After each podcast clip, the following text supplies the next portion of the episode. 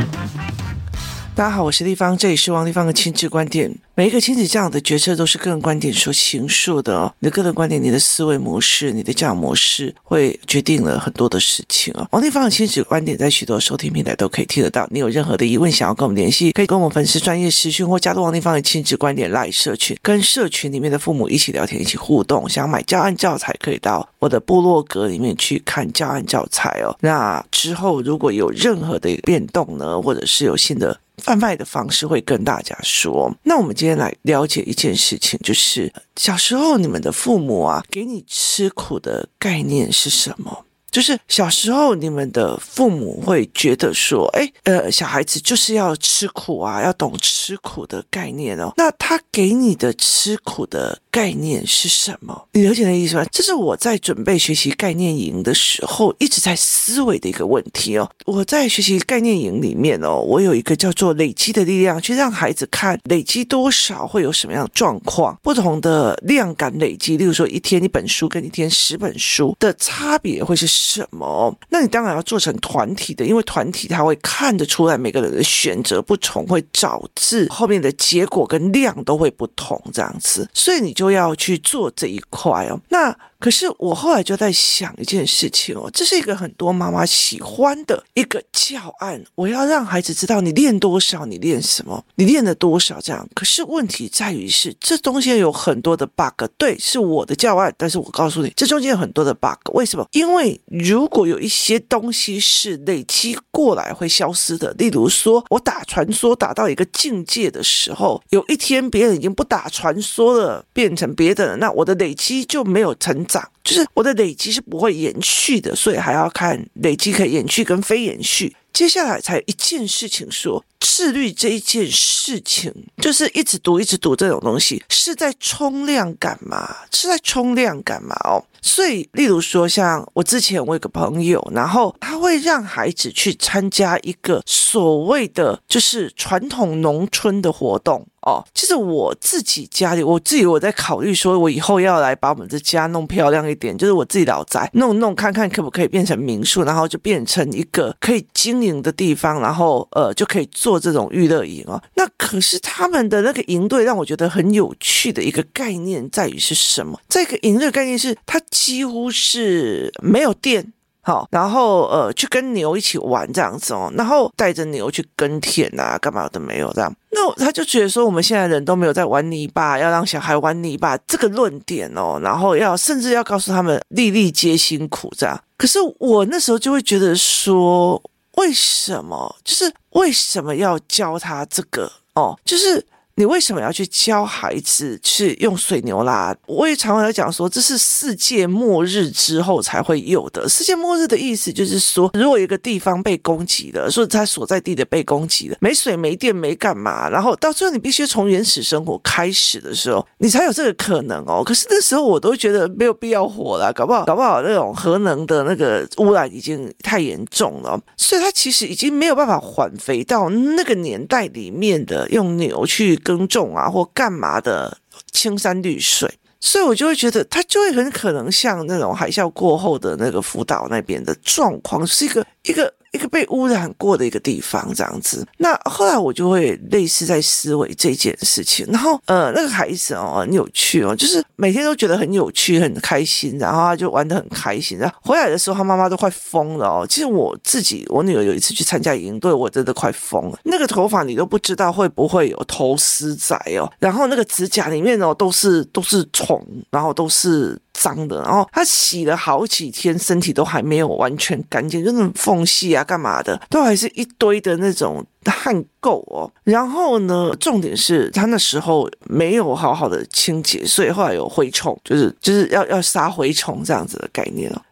后来他妈妈就跟我讲，我不要做这件事情。可是他用另外一个吃苦，就是要一起去骑脚踏车哦，或者是环岛或干嘛。他的吃苦是耐劳，或者是用走路，就是徒步走这样。那我就会觉得蛮有趣的。我就个人观点，有个人观点哦，因为其实那个时候我其实不太赞成小孩很那么小去骑这么的远。第一个，他们没有语言系统，所以在整个骑的路程里面，不是像我们说，例如说我今天我王丽芳要去徒步环岛，那我就会。在在脑海里面把我的很多的事情想清楚，因为我有沉浸了，然后我借由身体的疲惫让脑子放清晰。但脑子放清晰是因为我有语言可以思考。可是如果都没有可以思考，他的语言只有就罗就罗就罗要求罗怎么那么热，怎么那么热，他就没有办法去达到这样子的一个静心的作用。然后他又伤膝盖哦，所以我那个时候在小孩小的时候没有去做这个选择性哦。那你在这样的思维里面哦，我那时候就在想，我这个朋友，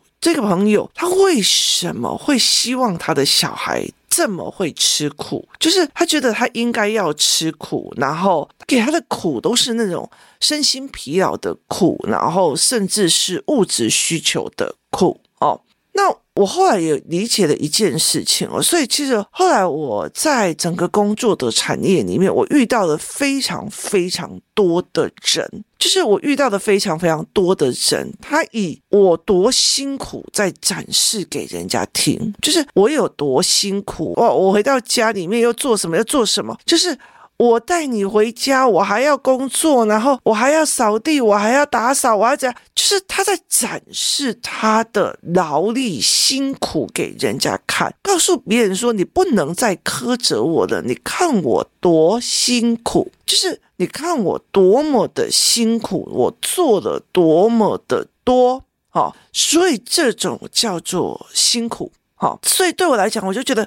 很有趣哦，所以我就在想哈，辛苦到底是什么？小孩子会吃苦到底是什么意思？你是每天要锻炼你自己身体一百下，或者是说你今天吃苦是因为我每天都吃一碗白饭加盐巴再加酱油就可以吃了，就是我的人生就也盐巴白饭加酱油这样就好了嘛？好，我我这样叫吃苦，或者是那个时候我们多苦，然后我做了多少东西，这个叫吃苦嘛？可是这个苦是没有累加的，就是我每天吃白饭加盐巴，这到最后只是肾脏病加营养不良而已，它没有一个累加的能力跟一个概念哦。虽然没有累加的，你今天去跟水牛这样子，呃，拉着水牛去耕作，是呃。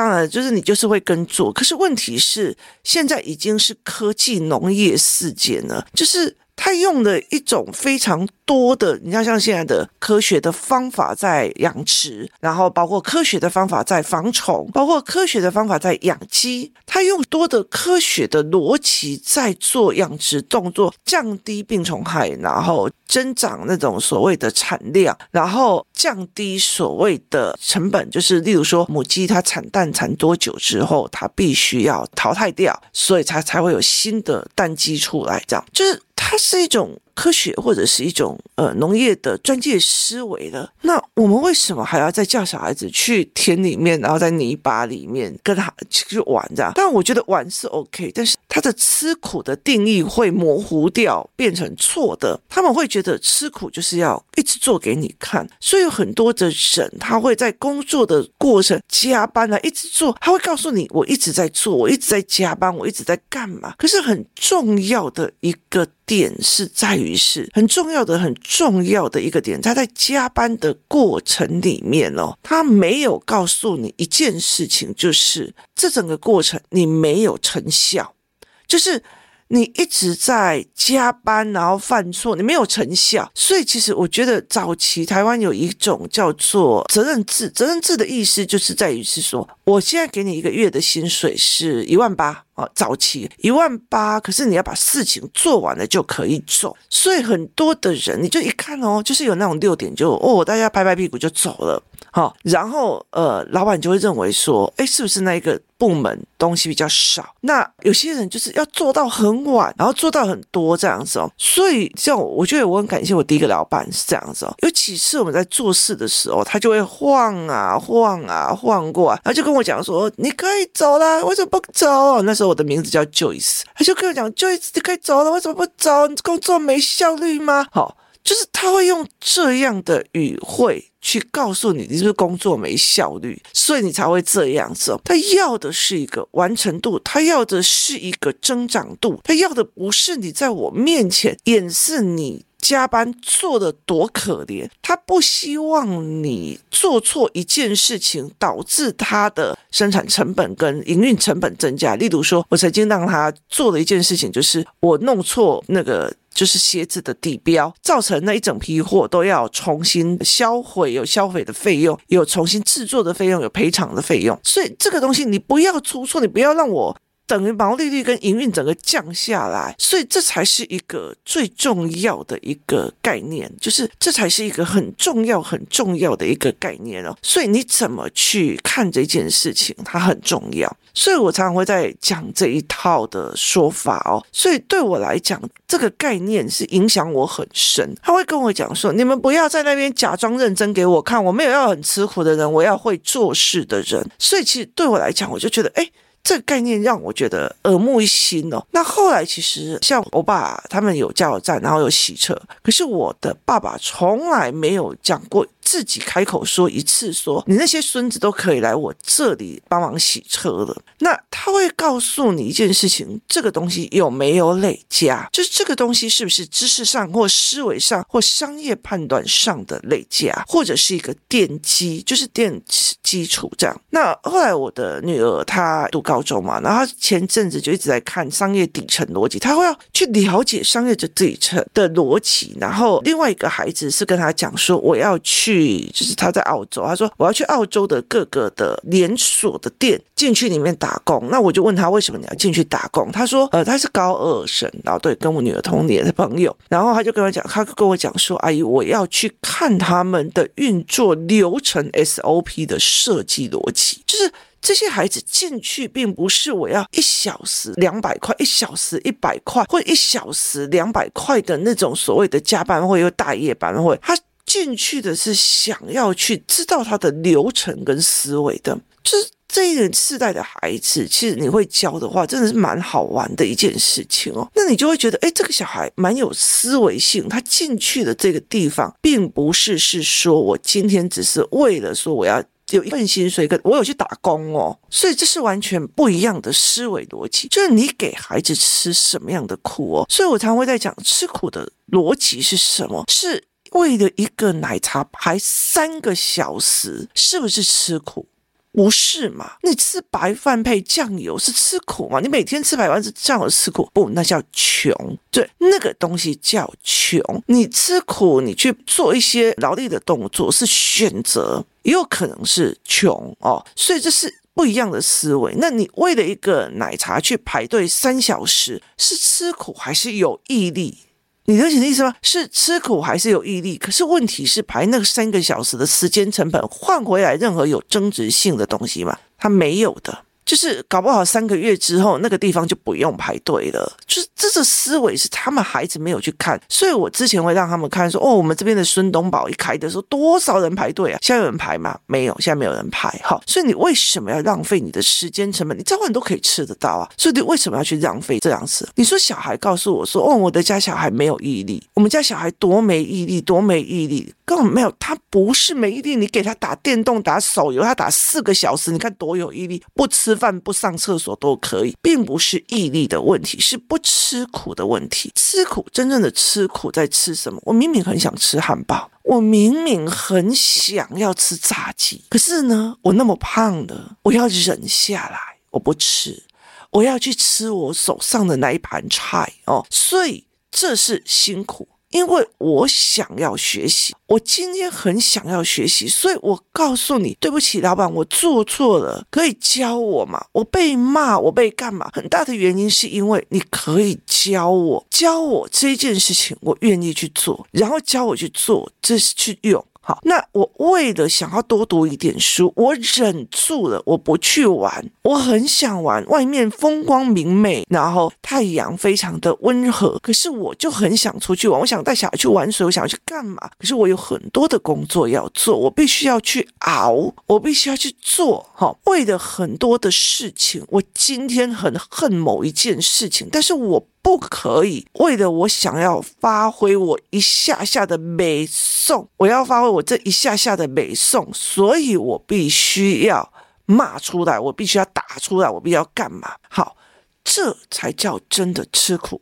你了解意思吗？自律是吃苦，不是去做劳力，不是去。返回原始时代，不是这样子的东西叫吃苦，你会让孩子误会了吃苦真正的意思。但是有很多的人，其实事实上他就是要你去做这件事情。为什么？因为流水线工人需要工哦。在早期的吃苦，我们那个时候的时代的人多会吃苦啊！我们那个年代的人很会吃苦，现在的小孩不会吃苦，现在小孩。